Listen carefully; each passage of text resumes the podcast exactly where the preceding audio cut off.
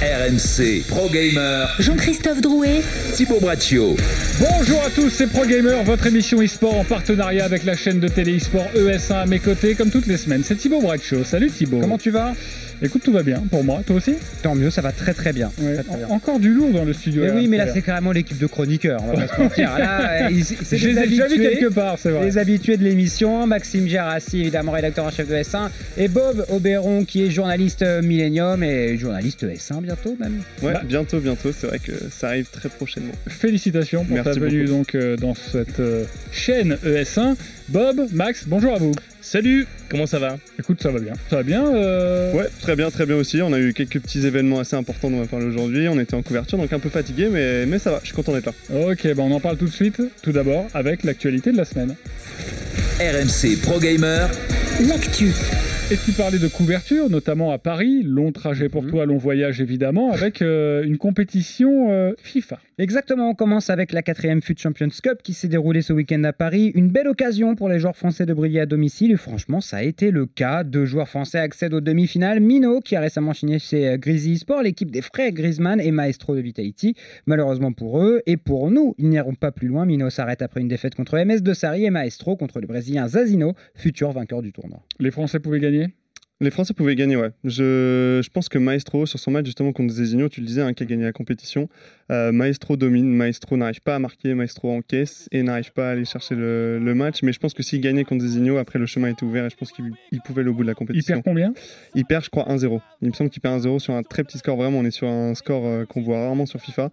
Et euh, ça s'est joué à peu de choses. Le match n'était pas ouvert. Et Maestro, il n'a pas réussi à trouver la brèche. Et donc, du coup, voilà, c'est dommage parce que s'il bat Zezino, à ce moment-là, je pense vraiment qu'il gagne le tournoi. En tout cas, déjà, c'est bien pour lui parce que Maestro, faut le rappeler, hein, sur toutes les dernières compétitions cette année, il faisait quart de finale, huitième de finale. Il n'arrivait pas à aller plus loin que cette étape-là. Là, il a au moins levé la malédiction. Il allé jusqu'en demi. Il a pris beaucoup de points qui vont lui permettre de se qualifier pour les autres événements. Il est déjà qualifié d'office pour la prochaine euh, compétition majeure. Donc ça reste une très belle performance. Oui, et puis on rappelle que euh, ce joueur fait partie euh, et dans la composition de l'eFoot de France. Et Donc, Mino, euh, absolument. Et absolument. Mino, les deux. Exactement. Les deux, ouais, les deux. Mino qui fait aussi euh, demi-finale et lui c'est pareil. Alors lui c'est scénario complètement inverse. Il, euh, il mène 3-1 si je dis pas de bêtises au match aller. Il faut savoir que ça se joue en aller-retour à chaque fois les rencontres. Donc il y a deux matchs et il gagne 3-1 le premier et ensuite il se fait remonter et vraiment il perd sur le fil. Donc assez dommage parce qu'après il perd contre un gros joueur MS Dossari euh, qui a l'expérience, qui a le sang-froid. Donc c'est un peu dommage pour Mino. Ça aurait pu passer aussi. Mais encore une fois c'est une très belle performance et ça montre qu'on a deux très gros joueurs euh, potentiellement pour la Nations Cup qui arrive très bientôt du coup. Mino, qui justement, si on revient un peu sur sa signature euh, chez Grizzly, qui avait peut-être le choix, on ne sait pas, mais en tout cas, on le savait, euh, se diriger aussi vers FaZe, avec qui il avait joué, qui est une énorme structure mondiale, FaZe Clan, une énorme structure américaine. Il choisit Grizzly. C'est un choix que vous comprenez, ça vous semble légit Bah, je pense que tu vois, c'est un amoureux du football. Lui, euh, il a peut-être vu le côté bon, est-ce que je vais chez FaZe et il y a la grosse team e-sport, mais je peux être éclipsé, ou est-ce que je vais chez Grizzly e-sport, qui est une nouvelle team, donc je vais être un joueur FIFA, et en plus de ça, bah, c'est porté par les Griezmann, donc euh, peut-être qu'il s'est senti euh, pousser euh, des ailes du côté français. Oui, moi- je- puis je crois qu'Antoine Griezmann, c'est ce que vous m'avez raconté Ah oui. euh, pour Mm. préparer cette émission. Antoine Griezmann l'a appelé personnellement, donc ça fait peut-être pencher la Oui, balance. Exactement, moi j'ai eu- joué. j'ai eu Mino en off, euh, on discutait un petit peu sur l'événement, et forcément il y a ce côté, comme tu dis, euh, fan de football, il aime bien Barcelone, il aime bien Griezmann, forcément champion du monde. Euh, quand euh, le champion du monde t'appelle euh, le soir et te, te, te donne un coup de fil en te demandant, écoute, euh, on a envie que tu rejoignes notre équipe, est-ce que ça, ça te branche? Sachant qu'il faut donner une réponse assez immédiate, forcément le, choix il est assez vite fait. Il a eu des discussions avec FaZe, ça c'est sûr, Euh, il nous l'a confirmé, il a eu des offres. Euh, après, il faut aussi euh, prendre en compte le fait que FaZe, c'est en Angleterre, enfin du moins, Mhm. lui, il aurait fallu se déplacer parce que c'est avec Manchester City, donc il aurait fallu se déplacer là-bas, il faut s'entraîner du coup en Angleterre, il parle pas très très bien anglais, Euh, il y a tout ça qui rentre en compte, il a euh, ses contacts, il a les joueurs qu'il apprécie en France, il y a l'e-foot de France aussi, donc euh, il y a plein de choses qui rentrent en compte, je Ouais. pense que le choix, il était assez facile, et encore une fois, l'argument Griezmann est quand même très très fort et il pèse dans la balance. Quoi. Quand vous me parlez de la structure, FaZe, grosse structure, quand vous me parlez d'Antoine Griezmann qui appelle justement Mino pour qu'il rejoigne son équipe, il fait partie de l'eFoot de France, ce genre de joueur, euh, il gagne combien par mois? C'est Est-ce qu'on a une fourchette, euh, une C'est- fourche, un C'est truc? très euh difficile à, à Ouais. chiffrer, sachant que Grizzly Sport vient juste de se monter. On ne sait pas Ouais. encore sur quoi ça repose. C'est trop tôt pour le dire. Euh, à FaZe, il aurait, il aurait pu prendre, un- je pense, un bon salaire. hein. On peut, euh, je sais Mais pas. on est sur quoi? Parce que pour tous ceux qui nous écoutent, Ah, c'est assez abstrait, euh, l'e-sport encore. pour l'instant, moi, les plus gros salaires que j'ai entendus sur FIFA, euh, je ne citerai pas forcément de structure ou quoi, mais oui. c'était sur du 5000 euros par mois. Voilà. C'était c'est autour de 5000 euros par mois. Je pense qu'un minot en allant chez FaZe aurait pu toucher entre 2000, 2000 et peut-être 4000 euros, quelque chose comme ça. Ok, bah, je après, je pense- vraiment, c'est- Oui, vraiment oui. prendre avec des pincettes parce que bien. que derrière, il y a aussi euh, tout le- tout l'environnement, ce qui fait qu'on est normalement euh, logé. et, Bien sûr, euh, oui. Et en plus de ça, le jeu évolue tous les ans. FIFA, ça veut dire que tu peux être bon sur FIFA 19, moins bon sur FIFA 20, tu peux être excellent sur FIFA ça. 18. Donc en fait, au final, ta pérennité, euh, ça peut être ça. un mois comme trois ans. La pérennité, Donc, euh, elle est vraiment zéro sur FIFA parce que Mm. c'est des contrats d'un an. C'est toujours des contrats d'un an. En fait, ils sont renouvelés ou pas, mais on voit beaucoup de mouvements et c'est toujours, comme tu le dis, Max, hein, c'est des, des contrats d'un an à cause du renouvellement du jeu, forcément, qui incite à. Et ça peut arriver qu'un joueur soit vraiment excellent sur FIFA 18, je reprends ton exemple, et vraiment nul, il passe aucun tour à FIFA 19, ça, Ah oui, ça oui, arrive c'est oui, déjà bien arrivé. C'est déjà arrivé. Oui, oui, c'est déjà arrivé et on voit le cas de figure plus souvent euh, qu'il n'y paraît. On a l'exemple typiquement là euh, de Mo Aubameyang, qui est un joueur allemand qui a gagné euh, la finale de la Coupe du Monde l'année dernière sur FIFA 19. Il est absent, euh, absent complet cette année sur euh, ah, FIFA le 20. champion du monde. Ouais, c'est le champion du monde en titre. Et pour l'instant, sur FIFA 20, on le voit pas du tout. Aucune compétition euh, internationale, il est présent. Il est vraiment. euh, il fait pas de perf. Quoi. Donc il n'arrive pas à se qualifier. euh, C'est pas un jeu qui a l'air de lui, correspondre. Déjà, il a gagné l'année dernière après une saison un peu en demi-teinte. Donc on avait déjà des doutes. Donc voilà, ça montre vraiment que d'une année sur l'autre, c'est très différent. Ok, bon, on va passer sur euh, cette news de FIFA, mais c'était très intéressant et bravo à nos joueurs français quand même de s'être hissés jusqu'en demi-finale. On va parler d'une compétition féminine maintenant avec l'équipe française championne du monde. Exactement, on enchaîne avec le Girl Gamer eSport Festival, compétition féminine qui s'est passée ce week-end à Dubaï. C'était la conclusion du circuit féminin des Girl Gamers eSport et l'équipe française des Out of the Blue sur League of Legends réussit la très bonne performance de remporter la compétition et de devenir champion du monde. Il faut savoir qu'il ne s'agit cependant pas d'une compétition officielle euh, Riot. On aimerait pourtant voir euh, Riot Games euh, développer les compétitions féminines, surtout que là on est une équipe avec euh, les championnes du monde. Vous en pensez quoi vous? Bah, Max, Max, prie, t'en prie. Euh, Out of the Blue, c'est une équipe Airbus, donc mine de rien, c'est vrai qu'il y a encore des marques qui se mettent dans l'e-sport, des marques qui ne sont pas forcément reliées à l'e-sport. Bah, c'est plutôt cool du coup qu'il y ait des compétitions aussi, euh, aussi dans ce, dans ce genre-là. Euh, Est-ce parce que, Riot devrait euh, officialiser un petit peu un circuit euh, comme ça Ça serait pas mal de les voir euh, s'engager aussi. Alors, je sais pas s'ils devraient officialiser un circuit entièrement féminin, mais peut-être favoriser de plus en plus d'équipes mixtes. Mhm. Parce Parce que c'est vrai que je le rappelle que dans l'e-sport, ben, on peut jouer mixte. Euh, et c'est vrai que ce serait cool pour, pour la scène qui est de plus en plus de- de- d'équipes mixtes. C'est quelque chose que j'aimerais évoquer un peu plus tard dans Pro Gamer, mais c'est vrai qu'en préparant cette émission, vous m'avez parlé justement de, de cette compétition féminine, et depuis quelques mois que l'on se fréquente, on a forcément jamais parlé de femmes dans l'e-sport. Euh, il y en a beaucoup qui euh, jouent, il y a beaucoup qui s'intéressent. Est-ce que c'est un mouvement en essor, ou est-ce que c'est le calme plat pour l'instant dans l'e-sport? Bah alors je pense qu'il y a quand même une, volonté hein, pour qu'il y, en ait- il y en ait plus. C'est peut-être pas assez mis en avant. Euh, on en a quand même dans certaines équipes. Je sais qu'il y en avait, par exemple sur Rainbow Six, c'est arrivé qu'il y ait une femme justement qui, qui, euh, qui joue au plus haut niveau avec euh, des hommes autour d'elle. Ça pose aucun souci. On avait Li, Liloun, si je dis Mhm, pas de sur bêtises, qui Rainbow, était Sur euh, sur Rainbow à Vitality. euh, voilà, il y a qui- Gregory sur Voilà. Overwatch. Non, non, il y a beaucoup il y en, de, il y de a, femmes. qui mais en termes de ratio, c'est quand même pas Ah pareil. oui, mais l'essor, euh, on va dire féminin dans l'e-sport, euh, et je crois que tu as dévoilé une partie de la réponse, mais est-ce qu'il est se situe sur une compétition féminine à créer, un petit peu comme on voit dans le sport réel, évidemment, il y a un championnat de France de foot euh, Bien qui euh, connaît un essor avec la Coupe du Monde féminine en France l'année dernière, évidemment, euh, ou alors euh, ça passe par euh, intégrer des femmes dans les structures Alors, mixtes, en enfin fait- dans les structures Non. classiques. Bah moi je pense qu'il faut un peu des deux, au mine de rien, parce que voilà, c'est- c'est- c'est- il faut un peu des deux. Il faut un peu des deux, comme ça, ça permet de découvrir aussi des nouveaux talents, bah, de s'entraîner ensemble, mais il faut aussi que les structures laissent du coup des femmes intégrer des équipes mixtes. On voit beaucoup de femmes performer dans les jeux solo, parce que mine de rien, on parle de jeux en équipe, mais je pense à Kayane qui performe sur Soul Calibur, qui est une française. Je pense aussi à euh, Ricky Ortiz euh, qui performe sur Street Fighter, un peu moins aujourd'hui, mais qui a quand même euh, performé sur Street Fighter.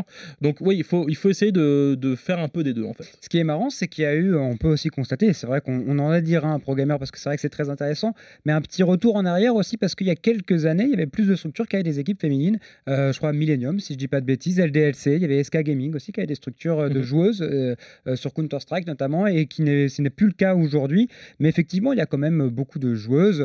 tu as cité aussi, on peut citer aussi Marion Lopez qui avec son équipe de CS euh, Go euh, féminine euh, réussit des très belles performances, mais c'est souvent des compétitions qui sont exclusivement isolées, ouais. euh, euh, féminines. Et c'est ça le truc, c'est que je pense que Max a pas tort. Je pense qu'il faut intégrer forcément les femmes dans les, dans les structures avec les joueurs euh, masculins et qui, enfin, qui fassent des compétitions avec eux pour qu'ensuite il y ait une grosse demande et qu'il y ait beaucoup de joueuses, parce qu'il faut aussi que les structures aient assez de joueuses à recruter pour faire des rosters complets, euh, pour pouvoir ensuite avoir des équipes, du coup avoir un certain nombre d'équipes pour pouvoir monter une ligue, monter des compétitions, parce qu'on peut pas monter une compétition avec juste une équipe. Ou... Donc Bien voilà, sûr. il faut que petit à petit, euh, il y ait de plus en plus de femmes qui intègrent les rosters, qu'on puisse ensuite faire des, des équipes euh, mixtes ou des équipes uniquement femmes et qu'on puisse avoir des compétitions dédiées. Je pense que ça va venir avec le temps, mais il y a quand même des équipes qui essayent de, de montrer la marche. On est en plein dans le boom du sport féminin. Donc forcément, l'e-sport, je vous posais la question, mais est-ce que l'e-sport n'est pas aussi un autre monde à part en se disant que c'est surtout joué par, sans faire de sexisme évidemment, mais les jeux vidéo, c'est pour les garçons? Alors il y a des Est-ce qu'il y a ce côté culturel aussi euh, Non, il y a ben, les statistiques, alors je les ai pas en tête, parce que tu me prends au dépourvu, mais il y a des statistiques qui prouvent que euh, c'est à peu près 50% d'hommes, 50% Ok. de femmes qui jouent aux jeux donc, vidéo. donc c'est une idée reçue. oui, c'est oui, oui, c'est euh, après euh, donc c'est l'e-sport, c'est encore autre C'est chose. ça, parce qu'il y a le jeu généraliste Oui. voilà, qui est très Oui, consommé. mais dé- déjà le jeu pour euh, casual, c'est ça, pour Bien joueurs sûr. Ah, occasionnels. c'est- Là, on est sur du 55 Oui, ça, je Ouais. sais plus, je crois que c'est 53, 47, Ok, quelque chose mais c'est à c'est- peu près 50-50. Ok. Et euh, à, à vérifier, je te dirai ça euh, la semaine prochaine. Et euh, non, il y a aussi quelque chose qui est très important, c'est que au-delà des joueurs, euh, bah, Liloun, par exemple, qui était joueur Rainbow Six chez Vitality, aujourd'hui, elle est consultante, euh, si c'est bien ça le terme, du coup chez Vitality, sur l'équipe Rainbow. C'est ça. Alors du coup, elle était, elle était vraiment coach, euh, manageuse, et là, elle a pris un rôle un peu plus important, un peu plus en retrait, Mhm. un rôle un peu plus de l'ombre. Mais voilà, elle, elle était présente. Il y avait aussi chez Penta une, une coach dont j'ai oublié le nom malheureusement, mais sur Rainbow Six toujours, et qui est passée maintenant euh, au cast, qui était justement au Six Invitational, dont on parlera juste après. Et elle a fait ses premiers pas au cast. Donc voilà, il y a aussi euh, Au serve, Fortnite avait une équipe. Voilà, il y avait aussi à Fortnite, il y a aussi Faith qui a recruté une, une jeune, une jeune joueuse. On a aussi ce week-end une jeune joueuse de 7 ans qui a gagné une compétition Pokémon. Euh, donc voilà, il y a, il y a Ok. des. Au, au euh, Istanbul aussi, il me semble que c'était une équipe féminine. Voilà, Ouais, donc- donc il y en a en fait un peu éparpillé partout. Pour l'instant, c'est juste qu'elle commence voilà, à s'intégrer progressivement, comme tu le dis, dans ce monde qui était peut-être un petit peu plus réservé aux hommes à son lancement. Voilà, c'est dommage, mais en tout cas, elles prennent de la place, elles commencent à, à s'intégrer. Et je pense que petit à petit, on pourra avoir des rosters, on pourra potentiellement avoir des compétitions, et c'est ce qu'on souhaite. On espère avoir Bon, bah, des tout- ligues euh, dédiées. Bon, en tout cas, d'ici la fin de la saison, on vous euh, proposera, euh, vous qui nous écoutez, un, numéro justement sur les femmes dans, dans l'e-sport. Ça peut être euh, très intéressant de, de voir comment on gère le truc et de voir s'il y a un véritable essor ou si c'est euh, surtout euh, dédié aux, hommes. Euh, on va terminer euh, l'actualité de la semaine avec euh, une nouvelle sur Fortnite. Exactement, on termine avec le tournoi Fortnite de la DreamHack Anaheim, un tournoi remporté par Martin Mr. Savage, Force euh, Andersen, c'est son nom, récemment recruté par l'équipe Undirective, le jeune Norvégien, âgé de seulement 15 ans, qui repart avec bah, le trophée forcément et un chèque de 30 000 dollars. Euh, quelques joueurs francophones avaient fait le déplacement aux États-Unis pour cette compétition. Sur les 15, seulement 8 ont réussi à se faire une place dans la grande finale de cette DreamHack. La meilleure performance sera pour Andy Lex, le joueur de MCES, avec une sixième place. Voilà, un tournoi euh, un petit peu euh, abandonné de certains joueurs quand même. Ouais, on pense notamment au Stream eSport hein, qui Mhm. n'était pas présent, qui vont par, contre participer à la Lyon eSport qui se jouera du coup euh, qui jouera ce week-end. Donc peut-être qu'ils étaient en préparation, peut-être qu'ils n'avaient pas envie de voyager justement jusqu'aux États-Unis pour aller participer à cette compétition. On, on en parlait un petit peu en off avec Thibaut juste avant. Il y a aussi le fait que euh, là on parle de cash prize de 30 000 dollars, ça paraît pas énorme pour Fortnite. Est-ce que les joueurs du coup ils délaissent pas un petit peu certaines compétitions? Si on remet Voilà. dans, dans les choses dans son contexte, c'est vrai qu'il faut dire que ça faisait longtemps qu'il n'y avait pas eu de compétition Fortnite. Donc euh, ça aurait pu être aussi euh, quelque chose pour les joueurs, de vouloir récupérer un peu de terrain pour se remettre un peu. Il n'y a pas eu d'annonce. Euh, on était sur une compétition qui faisait suite au lancement euh, de la deuxième saison du chapitre 2 qui venait d'être annoncé. Ça faisait aussi longtemps qu'il n'y avait pas une mise à jour sur Fortnite. Moi, je suis un petit peu étonné euh, de voir justement que euh, bah, des grands noms de la scène Fortnite, on pense notamment au championnat du, au champion du monde Bouga ou, ou je sais pas, peut-être avec des Mongrals, si je dis pas de bêtises. euh, Benji Fishy, je suis même pas sûr qu'il y était non ça- plus. ça soit absent de cette Ouais. compétition. Alors, est-ce que finalement, en gros, si on n'a pas des millions, on se déplace pas? C'est ce Bah, c'est le problème, c'est peut-être que Fortnite ils ont instauré un Bah après, la question Et- c'est de savoir si c'est Fortnite ou la DreamHack le problème. hein. Oui, mais le fait est que. la- Oui, c'est sûr. Après, on a bien vu Bah, sur les LAN françaises. Pour une, pour une DreamHack, euh, 30 000 euros pour le, enfin 30 000 dollars pour le premier, ça veut dire que je crois que c'était 250 000 au total. Pour une DreamHack, c'est quand même. C'est euh, quand- même assez c'est quand même costaud. co- colossal. hein. Mais après, c'est ça, c'est que les, les joueurs sont habitués aux événements officiels. Tu fais bien le souligner, un Fortnite qui sont organisés par Epic Games où il y a des très très très gros Mhm. cash prizes. C'est vrai que nous, on l'a vu l'année dernière, les LAN, donc euh, forcément les, les rassemblements en France ont été vraiment délaissés. Euh, Il y a toujours euh, les équipes phares qui viennent quand même, mais en moins en plus petit nombre.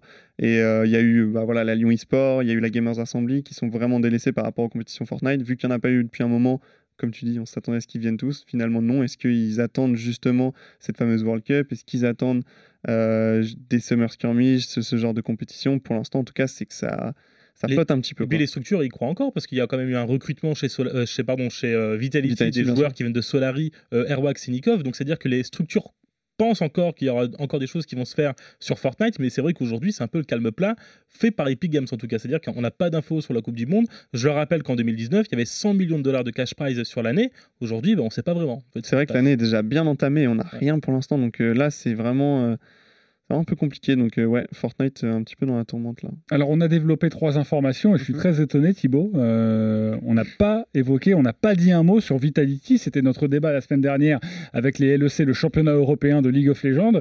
Euh, Vitality qui est resté sur un 0 sur 8. Euh, J'aimerais en savoir un peu plus. Et j'imagine que tous ceux qui nous suivent quotidiennement aimeraient avoir euh, et aimeraient savoir si euh, Vitality a enfin gagné un match. Allez, c'est vrai, euh, on avait dédié notre émission la semaine dernière à, à- à Vitality, euh, League of Legends et LEC. Et figure-toi qu'ils sont sortis de cette euh, spirale de la défaite. Ils ont remporté un voilà. match euh, sur les deux qu'ils ont joué la semaine dernière. Voilà, Vitality peut remonter, pourquoi pas. Bon, bah, on le souhaite, on en a longuement parlé et on les félicite pour cette victoire. Et ça fait Elle du fait bien. du ça. bien. Elle Ça fait lance du la bien. On a vu les joueurs, on a vu les coachs. Ça souffle un peu. Ça souffle. Allez, on enchaîne avec le gros dossier de la semaine dans Pro Gamer. RMC Pro Gamer, Le débat. Les finales du championnat du monde de Rainbow Six se sont déroulées il y a deux semaines et Ubisoft, l'éditeur, a annoncé des changements en profondeur sur son circuit e-sport. Avant de détailler ces refontes, cette refonte et ces changements, est-ce que déjà ça vous plaît? Ah moi oui. Ah bah, c'est incroyable. Alors moi moi je suis, je suis vraiment pour l'instant je- enfin je suis convaincu du moins j'ai envie d'y croire. C'est difficile d'être vraiment convaincu. hein. C'est vrai que ça fait des années un petit peu qu'on attend. Et euh, on rentre dans la cinquième année du coup de, Rainbow Six Siege, ce qui est quand même pas, mal. hein. On sait que LoL ça a pris 10 ans pour en être où ils, ont, ah, en sont aujourd'hui, pardon. Euh, mais, euh, mais ouais, je suis, vraiment enthousiaste. J'ai hâte de voir ce que ça va donner. Après, c'était des, des plans assez généraux, c'était sur la durée. Là, on parle de deux ans de projection. Donc, il faut voir ce que ça va donner. Mais moi, je suis très enthousiaste. Ouais. Ok, enthousiaste également Également Max enthousiaste, effectivement, ça fait 5 ans parce que le jeu est sorti fin 2015, euh, Rainbow Six euh, Siege. Euh, non, c'est vrai qu'aujourd'hui, quand tu regardes un petit peu la scène e-sport euh, sur le jeu, c'est de mieux en mieux, mine de rien. Ils font toujours de plus en plus d'efforts. Il y a les Pro League. Moi, c'est vrai que ça reste quand même un peu compliqué entre Pro League, qu'est-ce qui se passe, mais comment tu es qualifié au ça tombe bien, tout va changer. Et tout va changer, et ce qui, ce qui va permettre, du coup, potentiellement plus de clarté dans le circuit. Alors justement, quels sont les changements? Qui veut se lancer? Allez, Thibaut, moi, je te laisse. euh, Je vois que tu as ta petite fiche. On va faire le petit, petit truc. Eh bah, si, si tu veux, euh, tu m'arrêtes hein, parce que c'est toi l'expert Rainbow. Six. Évidemment, tu as couvert ce Six Invitational. Euh, parmi les gros changements, il y a notamment le fait qu'il y a une, une ouverture de ce fameux programme pilote. Le programme pilote, c'est une initiative lancée par Ubisoft euh, en 2018 qui permettait aux équipes de récupérer un petit peu d'argent sur les achats en jeu. Ça favorisait la stabilité. Donc c'était au début réservé à 11 teams, puis c'était augmenté un petit peu chaque année, mais de manière, on va dire, de 11 à 12, à, à 14, à 19, je crois. Ouais. Finalement, c'est plus de 40 équipes là qui ont été annoncées. 44 exactement. équipes qui pourront bénéficier de ce programme. C'est-à-dire qu'on ouvre vraiment euh, ça, et c'est un programme avec qui Ubisoft va se lancer sur plusieurs années. Avant, c'était aussi renouvelé chaque année, donc encore plus de stabilité pour les équipes. Euh, Il y a des choses qui vont être faites du côté d'Ubi aussi pour favoriser euh, un peu plus de poids au niveau des structures. Il y avait quelque chose de particulier dans Rainbow, c'était que les joueurs détenaient les tickets pour les compétitions, ce qui ça voulait dire qu'il suffisait d'aller euh, débaucher des joueurs pour qu'une nouvelle structure euh, puisse accéder à une grande compétition. Ça sera peut-être ça, ça n'a pas encore été annoncé, mais on sait qu'ils avancent dessus On sait qu'ils travaillent dessus. ouais. moins le cas. Il y a aussi du nouveau pour les ligues nationales, notamment en France, la Six France League. Ils souhaitent faire de cette euh, ligue euh, une possibilité d'atteindre le plus haut niveau. Euh, donc pourquoi pas rêver d'un quevilly, comme on l'avait vu dans le football. C'est possible, ça sera peut-être possible sur Rainbow. Donc plein de nouveautés, une refonte du circuit compétitif, un petit peu moins de, de- de puissance sur une Pro League. Ça sera axé autour de trois majors. Il y aura un système de classement à points pour vraiment favoriser euh, un côté un peu méritocratique, pas vraiment, pas de franchise comme on a l'habitude de voir sur d'autres jeux, n'a pas de circuit comme ça franchisé. Donc voilà, une, une direction assez intelligente, assez réfléchie, qui va dans le sens de la stabilité pour un écosystème. Donc Ubisoft, on va dire, pour l'instant, euh, pose ses bases et, euh, et souhaite vraiment s'imposer et durer. Est-ce que ça veut dire qu'il y a plus de lisibilité sur le circuit professionnel? Tu parlais de trois majors, ça c'est c'est bien, c'est bon pour un jeu? Ouais, alors c'est bien parce qu'en fait, il faut savoir que Rainbow Six, ju- jusque, jusque maintenant, il y avait ce qu'on appelait des Pro League. Donc, du coup, c'était la, la ligue Rainbow Six qui était euh, dans les quatre régions majeures, à savoir le- l'Amérique latine, l'Amérique du Nord, l'Europe et euh, l'Asie-Pacifique. Donc il fallait suivre toutes ces, euh, toutes ces ligues avec le décalage horaire que ça entraîne, etc. Chaque ligue avait ses propres finales au terme de, de la ligue. Donc il y avait deux moitiés de saison. Au terme de la fin de saison, il y avait une finale qui permettait à une équipe justement de décrocher un ticket pour les finales mondiales, enfin des championnats du monde. Donc le Six Invitational qui vient de se passer il y a deux semaines justement. Euh, là, du coup, comme le disait Thibaut, on va avoir un système de classement. Donc il y aura plus de Pro League. On sait qu'il y aura des ligues régionales, on sait qu'il y aura encore des compétitions régionales. On ne sait pas sous quel format, mais ce qui est sûr, c'est qu'il y aura un classement. Et en fait, les majors et les compétitions durant l'année vont permettre aux équipes d'amasser un certain nombre de points qui vont leur permettre ensuite de se qualifier pour cette étape finale euh, qui se joue chaque année en février du coup. Donc en fait c'est bien parce qu'une équipe qui va aller à un major mais qui va pas forcément gagner ce major va pouvoir prendre des points et si l'équipe est régulière et qu'elle arrive Elle peut se qualifier. elle peut se qualifier. En fait, une équipe qui va être régulière tout au long de la saison et qui va réussir à se qualifier aux événements majeurs sans forcément performer, sans forcément gagner, elle pourra avoir son ticket en fait. Donc ça va vraiment plus récompenser une équipe sur un moment, sur un jour J, sur euh, une, bonne, une bonne journée et ça va, ça va récompenser des équipes Mais sur la un- globalité. C'est un peu ce qu'on retrouve sur FIFA au final avec le système un de peu, points. ça fait penser au système de points de FIFA, sachant qu'il y aura moins d'événements, ce sera un Mm. peu moins fouillis parce que FIFA, il y a vraiment beaucoup, beaucoup de, de compétitions. Là, on est sur trois majors dans l'année et une- un format régional. Et Ouais. après, il y a les ligues nationales sur lesquelles ils axent beaucoup, comme tu le disais tout à l'heure. Euh, je peux juste d'insister, hein, mais mais- les ligues nationales, ils veulent développer et ils veulent encore plus ouvrir euh, la compétition sur Rainbow Six. Vraiment, eux, ce qu'ils veulent faire, c'est ouvrir. Contrairement à ce qu'on voit sur d'autres jeux où on ferme avec des ligues franchisées et voilà, on essaye de, de, de réunir un peu l'élite. Rainbow Six, eux, veulent vraiment ouvrir au maximum euh, son, son circuit. Et donc, on sait qu'on va y avoir des nouvelles ligues nationales qui vont être ouvertes, comme la Six French League. Donc, par exemple, on nous a confié qu'il y en aurait une au Canada, vu que c'est là-bas aussi que se tient que le Mhm. Six Invitational. Et il y en aura un petit peu partout dans le monde, de plus en plus. Et c'est, moi, je trouve que c'est tout bon pour Rainbow Six. Ouais. Ce que je trouve un petit peu rassurant, c'est ce côté aussi euh, de stabilité pour les équipes. Euh, C'était un problème dont devait faire face euh, euh, Rainbow Six et Ubisoft. On peut prendre le cas notamment Ex le Stream, qui est devenu après Giant, qui est Ça. devenu Rogue. C'est-à-dire Mhm. qu'en l'espace de même un été an, LFO entre les deux. Exactement, donc, en l'espace d'un an, les joueurs ont changé quatre fois de maillot. On- dès qu'on commençait à s'attacher à une équipe, on se disait, mais ça se trouve, l'année prochaine, elle va jouer pour une autre entité, une autre structure. Ça a empêché un petit peu le storytelling, ça a empêché Bien sûr. aussi un peu de s'attacher, ce côté un peu fan. Et on sait que dans l'e-sport, bah, il faut une histoire, il faut se créer un passé, il faut se créer un palmarès. League of Legends a besoin finalement de Fnatic, a besoin de, de G2, a besoin d'avoir des équipes comme ça qui sont là et qui sont performantes depuis des années. Et c'est aussi ça qui permet de dire, ah, vous rappelez Soaz et, et- les grandes gloires euh, euh, du championnat européen euh, comme ça. Et ça va permettre aussi ça, un peu de stabilité. Je sais pas ce que tu en penses, toi, Bob, c'est un peu dans ce sens-là que tu l'as ressenti. Ouais, ouais, c'est vraiment dans ce sens-là que j'ai ressenti. C'est ce qu'on ce demandait forcément à François-Xavier Daniel, hein, qui est le directeur e-sport de la zone, surtout Europe et aussi Asie-Pacifique. Et euh, forcément, on prenait cet exemple-là. Moi, je sais que je les ai connus chez Millennium à l'époque, parce qu'il y avait forcément des joueurs de Millennium, Rise et X, qui sont actuellement Rogue, du coup, qui sont passés, comme tu disais, par quatre structures. Et voilà. Ils veulent travailler là-dessus, ils veulent faire en sorte que euh, les slots ne soient plus uniquement aux joueurs et qu'il y ait cette stabilité. Ça va passer par leur pilote programme. Ce qui est un peu dommage, c'est qu'on n'a pas eu exactement tous les détails parce que c'est des choses qui vont venir euh, prendre place à la fin mai à peu près, parce que ça va être la fin de leur système en place pour le moment. Il y a les dernières finales de Pro League de la saison 11 qui auront lieu du coup au Brésil en mai. Et après ça, petit à petit, ils vont mettre en marche leur nouveau système compétitif. Et c'est là où on verra les retombées. Mais moi, de ce que j'ai pu voir, des échos que j'ai pu avoir sur place, je reste très confiant. Et je pense même que d'ici quelques années, je vais peut-être un peu m'avancer, mais je pense même que d'ici quelques années, Rainbow Six peut passer ce fameux tier 1 de l'e-sport et rejoindre justement League of Legends et ce genre de jeu. Après, voilà, c'est vraiment m'avancer parce qu'il va falloir être sûr que ces deux années fonctionnent pour Ubisoft. Et au-delà de ça, il y a aussi quelques changements dans le jeu, parce que mine de rien, on parle, du, on parle du circuit, mais aussi des, du changement dans, dans- dans le jeu. Je le rappelle, hein, du coup, euh, Rainbow Six, c'est du 5 contre 5. On choisit un opérateur, et un petit peu comme dans League of Legends, bah, chaque opérateur a une, une faculté, une possibilité de, de faire des choses Un différentes pouvoir un pouvoir particulier. Et euh, donc là, il y a deux nouveaux personnages qui, qui arrivent du coup sur Rainbow Six. Euh, Aujourd'hui, je pense qu'on a à peu près à 50 On atteint opérateurs, presque les 50, ouais. à peu près 50 opérateurs. Et moi, je pense que c'est quand même dommage parce que même si quand on commence le jeu, on n'a pas tous les opérateurs, on part quand même avec un petit désavantage par rapport aux joueurs qui jouent depuis des années et des années. Je le rappelle, ça fait 5 ans que le, que le jeu existe. Et pour moi, l'autre problème de Rainbow Six aujourd'hui, pour qu'ils développent encore plus dans l'e-sport, c'est que le jeu soit encore payant. C'est pas un free to Comment play. ça se fait qu'il est encore payant? C'est Alors en fait, en fait Ouais. si tu veux, il est encore payant, mais c'est vrai qu'il y a déjà beaucoup de joueurs qui l'ont acheté. Maintenant, il, il fonctionne sur un système où il est payant de base, et ensuite tu achètes tes season pass, mais t'es pas obligé de les acheter parce que tu bénéficies de tous les reworks, de toutes les cartes, euh, de tout le contenu, sauf opérateur gratuitement en fait. Après, tes opérateurs, tu peux les acheter avec un Season Pass, donc un contenu additionnel, ou alors tu peux l'avoir via l'argent en jeu que tu débloques à force de jouer. Donc il n'est pas free to play vraiment, je suis d'accord, c'est pas comme un League of Legends, il faut quand même acheter le jeu de base. Ce serait l'étape suivante, je pense que ce serait Oui, oui. vraiment bien.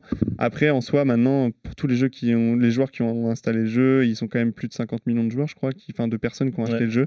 Euh, voilà, il y a juste à avoir le contenu additionnel chaque année. Mais c'est surtout dans la, dans la Enfin, dans ce qu'ils essayent de faire, dans le travail justement avec les opérateurs, maintenant ils veulent plus en sortir deux à chaque saison, ils vont en sortir un seul et ils vont essayer de retravailler un peu les anciens pour redonner euh, de l'importance aux anciens. Ils sont vraiment dans ce, cet entretien du jeu permanent et ils ont compris ça et c'est vrai qu'ils ont des nouvelles stratégies qui ont l'air d'être, je pense, qui seront payantes et qui ont l'air d'être vraiment bonnes. Enfin, ils ont vraiment réfléchi la chose quoi. Alors, dernière question, parce qu'on arrive déjà à la fin de ce, de ce programmeur. euh, programmeur. Euh, hasard du calendrier, du coïncidence avec toutes ces nouveautés, toutes ces mises à jour et toute cette restructuration de Rainbow Six, ou euh, déjà les débuts d'un petit effet projet A, on, on assure ses arrières et on, on se développe. Alors, bah, Projet déjà- A, le jeu de Riot qui a annoncé Alors, ouais. le FPS. hein. Projet A, le, le FPS de Riot qui est annoncé. Alors, des premières infos qu'on a, alors nous, on n'a pas vu le jeu pour l'instant.